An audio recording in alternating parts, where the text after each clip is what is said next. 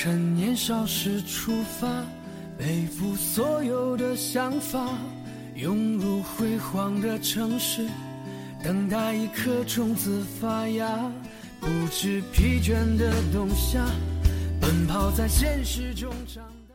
大家好，这里是 FM 二三零九幺四智慧日报，我是主播绵尾巴。今天的问题是：为什么公司一旦上市，投资公司就会纷纷退出撤资？我们今天给出两位知乎用户的回答。第一位是罗 Patrick，他是证券公司投资银行的业务。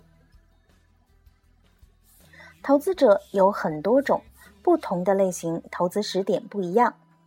最早的叫做天使投资，早期的叫做 VC，中后期的是 PE，上市之前有 Pre-IPO，上市以后还有更大的 PE。并购基金、夹层、buyout 等等，这些投资机构不仅是进入时间点不同，而且做的事情也有差异。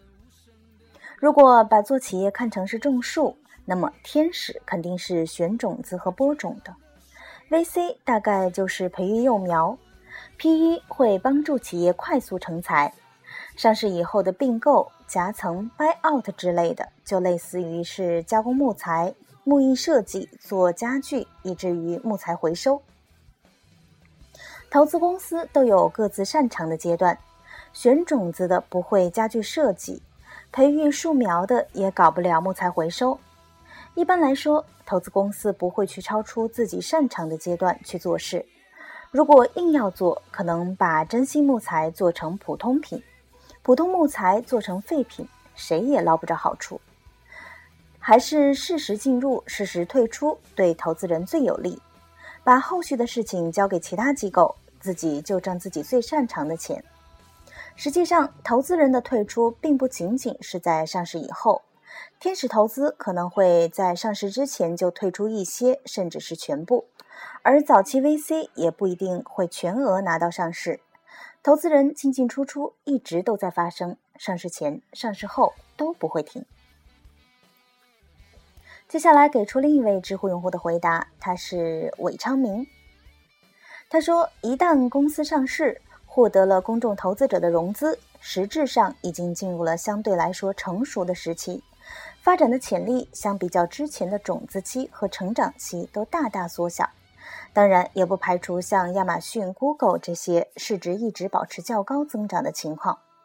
这里指的投资公司一般都是风险投资。”他们一般会在公司非常早期的时候进入，比如公司在只有几个人的时候，用比较少的钱就入股了，而 IPO 后选择退出来获取高回报。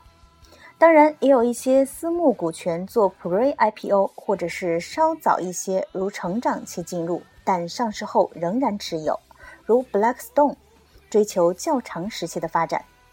要知道，风险投资作为一个高风险的行业。投资失败率是比较高的，可能很多项目中才会出现一个赚的比较多的情况，所以就比较看重项目的投资回报率。所以上市以后获得了融资，发展也会进入到平缓期，在接下来的几年内，公司一一般不会出现爆炸性的增长，那么风投就会 cash out，转投其他的项目来博取较高的回报。风投每次也是要融资，也是要对自己的投资人负责的。